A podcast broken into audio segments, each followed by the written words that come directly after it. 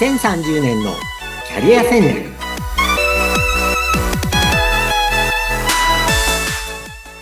皆さんこんにちは。人材開発コンサルタントの山岸真嗣です。よろしくお願いします。アシスタントの相本幸子です。よろしくお願いいたします。さあ山岸さん今回で2回目をお届けしてまいりますけれども前回本当に私も衝撃だったんですけどね、東大の昆虫を勉強されていたという山岸さんがもうどう考えてもねあの順風満帆だろうっていうようなキャリアだったのに意外とこう山あり谷ありあってご苦労されてでもその経験が今誰か悩んでる人たちにキャリアをコンサルするときに役立ってるっていうねすごい面白く聞かせていただきました。はい、えー、今日はですね、で、その続きのちょっと自己紹介的な話をさせていただきます。はい、はい。もうかなり前半でも人生、かなりやめりとに入れてんですが、ただ、後半戦はどうでしょう、長く生きてるのでいろいろあるんですけども。いや、えっと、あと今日はですね、人生100年時代っていうこのキーワードについてちょっとお話ししますね。大事ですね。はい。はい、じゃあ、後半戦、はい、ど、どんなキャリアだったんですか？えっと、私がですね、その、経営コンサルティングの会社に、えー、転職したのが35歳の時だったんですね。で、40歳過ぎの頃に、はい、えっ、と、ずっと経営コンサルティングをやるか、うん、まあ、事業会社に戻るかっていうのは結構迷いました。なるほど。えっ、と、コンサルタントの仕事っていうのは、あの、前回もお話したように、すごくこう、自分自身の成長にはつながるんですけれども、やっぱりあくまでも企業のお手伝いなんですよね。ですから自分が責任者ではなくて、やっぱりあくまでもお手伝いをする側なので、やっぱり自分がビジネスの責任者として、何かこう、売上の責任を持ったり、人材育成の責任を持って部下を育成したり、そういうことをリーダーシップを発揮してみたいっていうふうに思うようになりました。やっぱりこうキャリアを積んでいく中で、やりたいことも変化していたっていうようなとこですかね。そうですね。うん、あの、コンサルティングを5、6年やって、もう満足してやりきったっていう感覚はありました。ああ、なるほど、なるほど。うん、本当着実にステップアップして、じゃあ次何するっていうところだったわけですね。そうですね。5、6年やるとですね、大体もう3ヶ月単位ぐらいでいろんなプロジェクトをやるので、大体2、3、20とか30のプロジェクトに関わると、あとは大体こう似たようなケースになっていくんですよね。はい。ですから、5、6年仕事をして、今度は違うことをやってみたいっていうような、そういう形でしたね。へえ。それからどうされたんですか？はい。で、40歳になるときに、スイスの、えー、日本社がある医療機器の会社に転職しました。うん、で、この会社では最初は経営企画の責任者として、中期経営計画とか、マーケティング戦略とか、そういうのを、そのスイスの診断薬検査機の会社の、はい、マネージメントメンバーの一人として、えー、やってきました。で、その後ですね、えー、その会社の中で手を挙げて事業部長、はい、ある医療機器の事業部の責任者になって、えー、自分のボスは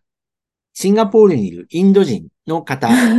になりました。で、部下が100人ぐらいいて、売上が50億円ぐらいいるところの、まあ、事業部長になって、あの、それはそれで責任あるポジションで楽しかったです。ああ、じゃあもう本当に自分がやってみたいことをやれていたっていうイメージですかね。はい。ただですね、まあその後、いろんな事情で、はい、えー、スイスの会社も5年で辞めて、その後、約15年ぐらいで4つの外資系企業に勤めました。えー、僕もですね、事業部長とか、マーケティング本部長といった責任ある、その事業ポジションで、はい、ある期は短いんですけれども、日本法人のえデンマークが本社の、うん、え補聴器の会社の、えっ、と、日本法人の社長というのをやったことがあります。大体120人ぐらいの売上40億円ぐらいの会社だったんですけども。すごいです。じゃあ、あの、割とそれから後半はいろんな会社に転職をされたっていうイメージですかね。そうですね。あの、うん、15年間で4つの会社で、あの、働いたことになります。なるほど。で、それはですね、いろんな事情があったんですよ。あの、うんうん、社長になった時は、社長になりたいと思って前向きに転職したんですけども、うんうん、それ以外の時はですね、はい、例えば先ほどのスイスの会社では、はい、上司であるそのシンガポールにいるインドの方と、はい、まあ、人減らしに関するですね、意見の食い違いがあったりして、実質的にはクビになったんですね。ええー、あ、でも外資系ってそういうところあるのかもしれないですね。はい。その時何があったかというと、うんうん、えっ、ー、と、その上司はシンガポールにいて、アジアパシフィック太平洋地域の30カ国ぐらいの責任者なんですよ。で、日本は売上が5%ぐらいしか伸びないんですね。でも、うん、中国とかインドは 40%ぐらい伸びている。で、日本は100人とか私の部下がいて、そこで20人ぐらい人を辞めさせると、うん、インドとか中国で200人雇えるんですよ。ああ、なるほど、なるほど。安いんで、当時は。ですから、日本で20人クビにしろと。で、その分、インドと中国で200人雇えるんだから、そっちの方がいいだろうと。で、私はね、そこはもう、なかなか立場上、うんと言えなくて。そうですよね。そうなんですよ。で、すごく辛い一年ぐらいがあって、で、結局はまあ辞めさせられたに近いですね。なるほど。そういうご経験ももちろんね、あり、もうまた後半も結構山あり、谷ありで。ででですね、あとは本当に、あの、直近はですね、えっ、ー、と、ドイツの動物のお薬の会社の事業部の責任者だったんです。けど、はい、会社と会社が合併して、自分のポジションがなくなっちゃったんですね。ええ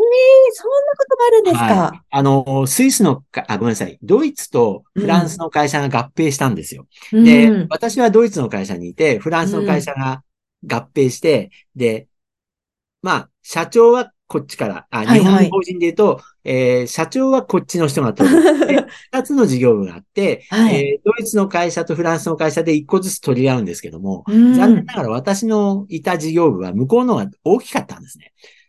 うん。で、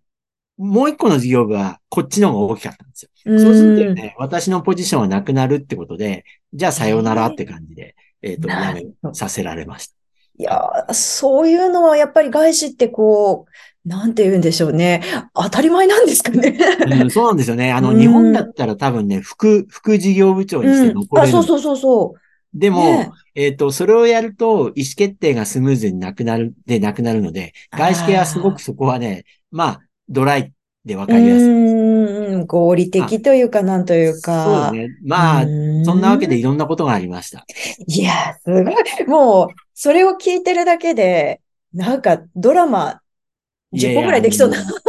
で、実際ですね、あの、ただここではですね、あんまりクビになってもですね、実は結構明るかったりして、あの、外資系の会社って辞めさせるんですけど、はい、辞めさせるときの条件はね、悪くなかったりするんですよ。あいわゆる上乗せのパッケージって言うんですけれども、えー、あの、まあ、ここだけの話みたいな話なんですけれども、辞めるときに、えっ、ー、と、例えば、まあ、人によって条件交渉はあるんですけれども、はい。もその、合併して辞めさせられたときは、3年しか働いてないけれども、うん、1年分の年俸を上乗せしてくれるとかですね。あへえ。そうするとですね、はい、あの、まあ、1年間何もやらなくても、これだけもらえるな、みたいな納得感は、まあ、あの、面白くないけど、そこそこ納得ます、ね。あ、そういう、はい、まあメリットと言いますか、制度があるんですね。うんまあ、だから見えないところですね、世間に。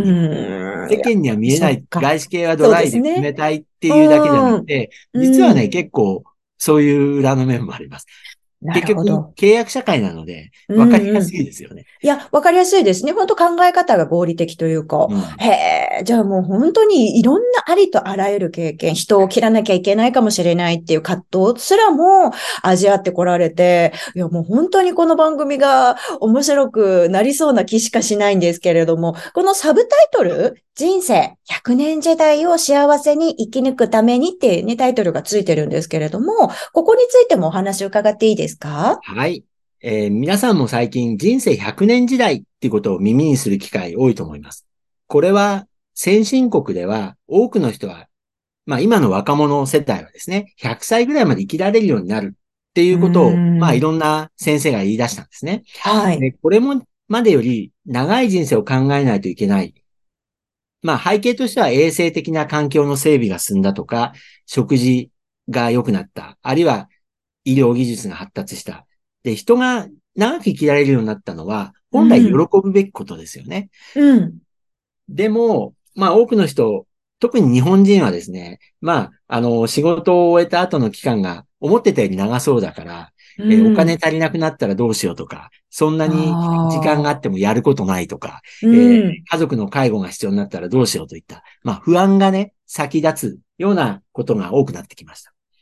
で、この番組では、自分のキャリアについて若い時から、まあこんな考え方で準備していけば、考えていけば、幸せに生き抜いていけるよっていうヒントを差し上げたいと思っています。いや、それすごく私自身も聞きたいですし、人生100年時代って急に言われてもねっていう、これまでいい会社に入れば、もう人生勝ち組というか安泰っていうね、あの、考え方がちょっと前まで当たり前だったわけじゃないですか。もう急に言われてもどうしようっていうのがね、私たちの本音かなと思うんですけれども、まあそういったところも考え方一つで、ね、全然違うように見えてくるのかななんて思いますね。そうですね。